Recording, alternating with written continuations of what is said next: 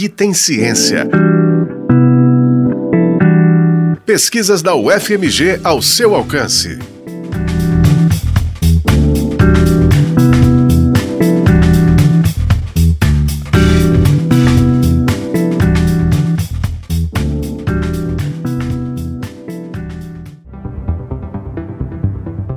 Dados biológicos são arquivos que transcrevem informações genéticas de corpos humanos e outros organismos vivos em uma linguagem que possibilita sua leitura por computadores e máquinas, permitindo simular experimentos sem a necessidade da realização de testes com seres vivos. O aumento da demanda por essas informações e a quantidade de material disponibilizado leva à preocupação com a qualidade dos dados disponíveis.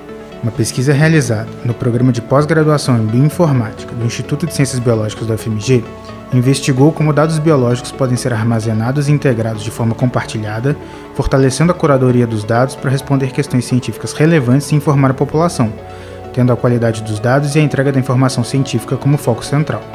A investigação teve como resultado o banco de dados público ThermoMultiDB e o SARS-CoV-2 Africa Dashboard, ferramenta construída em parceria com a base semipública GizAid, referência em dados da Covid-19. A autora da pesquisa, a cientista da computação Joicimara Xavier, conta como imaginou a possibilidade de trabalhar com bioinformática. Minha jornada ela começa na minha escolha pelo doutorado, né? Eu na verdade não até então, até o início do doutorado, vinha de uma formação completamente computacional e o que me encantou foi justamente isso, da gente conseguir acelerar pesquisas, acelerar alguns processos, como que a gente viu durante a pandemia aí, né, com a rapidez da criação da vacina de Covid, utilizando-se desses dados. E aí, quando eu encontrei o programa de pós-graduação do FMG e, consequentemente, o meu orientador, estudando a pesquisa dele, né, eu comecei a ver o quanto computacionalmente a gente consegue auxiliar nesse, nos processos biológicos. O orientador do trabalho foi o pesquisador Douglas Eduardo Valente Pires, do Instituto René Rachou da Fiocruz, a Fundação Oswaldo Cruz. Para investigar a qualidade de dados e a entrega de informações científicas em base de dados biológicos, foco da pesquisa, o trabalho se dividiu em duas etapas. Primeiramente, foi realizada uma revisão da base de dados pública ProTermDB, referência em termodinâmica de proteínas, campo da biologia que estuda como as proteínas, que são moléculas essenciais para a vida, funcionam em termos de energia e calor.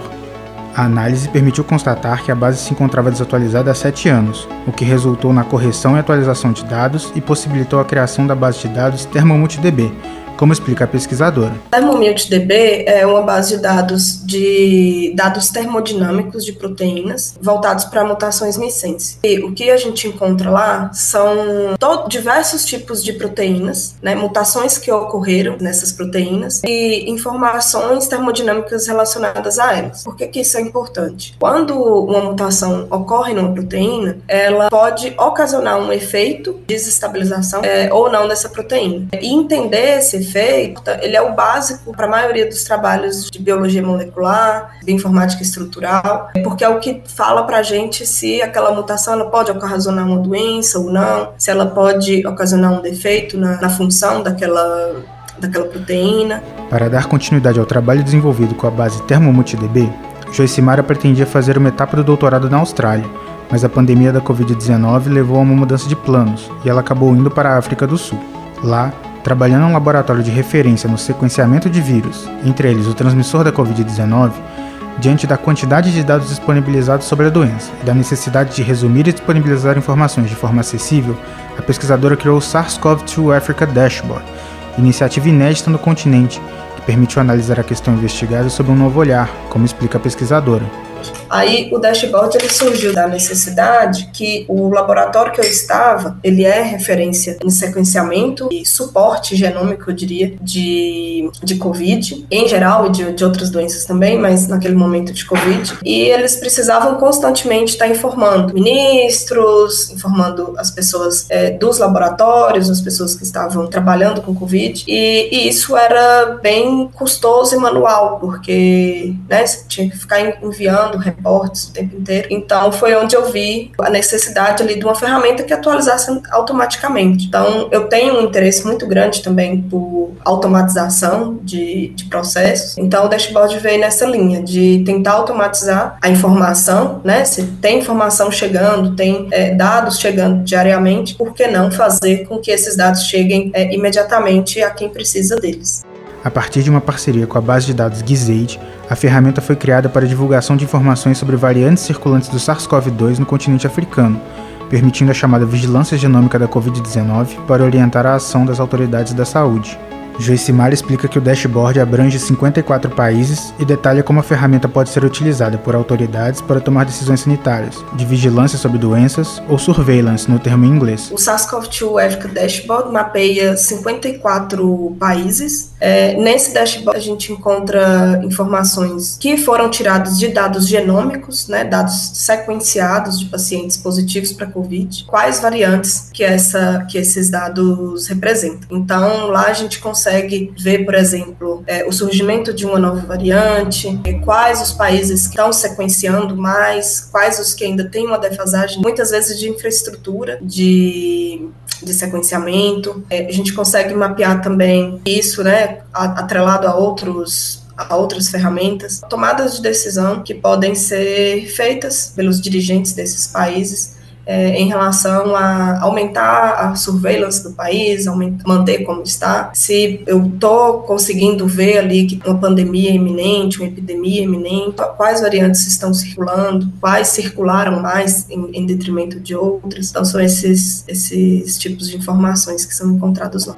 O SARS-CoV-2 Africa Dashboard recupera dados do Gizaid por meio de uma interface de API, que permite diferentes programas ou sistemas se comunicarem e trabalharem juntos de forma eficiente e padronizada. Esse processo permite que os dados sejam organizados e disponibilizados diariamente, em formato interativo e acessível para quem quiser analisar. Todos os laboratórios que sequenciam COVID até o dia de hoje, eles depositam em basicamente duas, duas bases de dados, que é o GenBank e o Gizaid. É, essa base de dados que eu mencionei, que tem toda uma infraestrutura por trás, tem financiamento, eles se tornaram aí na pandemia a referência, a maior referência para dados de Covid. Então, consegui um acordo com eles para disponibilizar. O, os dados do Gized, eles são semi-públicos, né? Eu não, você precisa estar registrado, de preencher um formulário de acordo para conseguir acessar, mas acessar diariamente seria somente de duas formas, ou manual, indo lá e fazendo download das sequências, ou a forma que eu fiz, que foi conseguir um API para recuperar esses dados. Então, hoje eu recupero os dados via API diariamente, já vem para gente é, categorizados, então eu transformo e disponibilizo em forma de visualizações e consultas.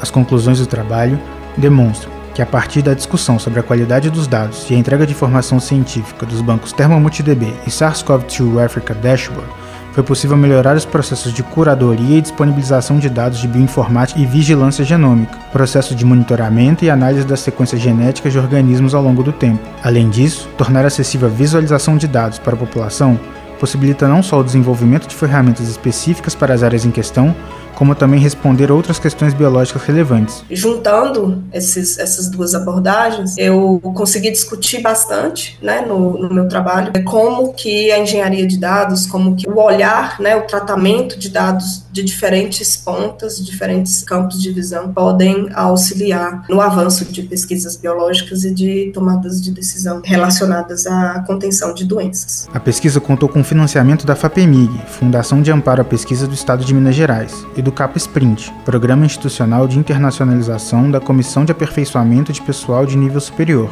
O trabalho recebeu o Prêmio CAPES de Tese 2023, que reconhece os melhores trabalhos de conclusão de doutorado defendidos em programas de pós-graduação brasileiros.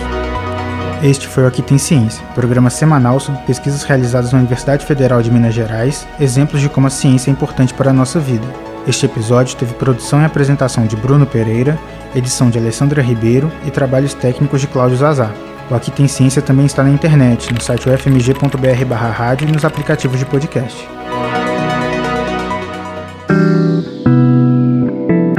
Aqui tem ciência. Pesquisas da UFMG ao seu alcance. Uma produção do Núcleo de Jornalismo da Rádio UFMG Educativa.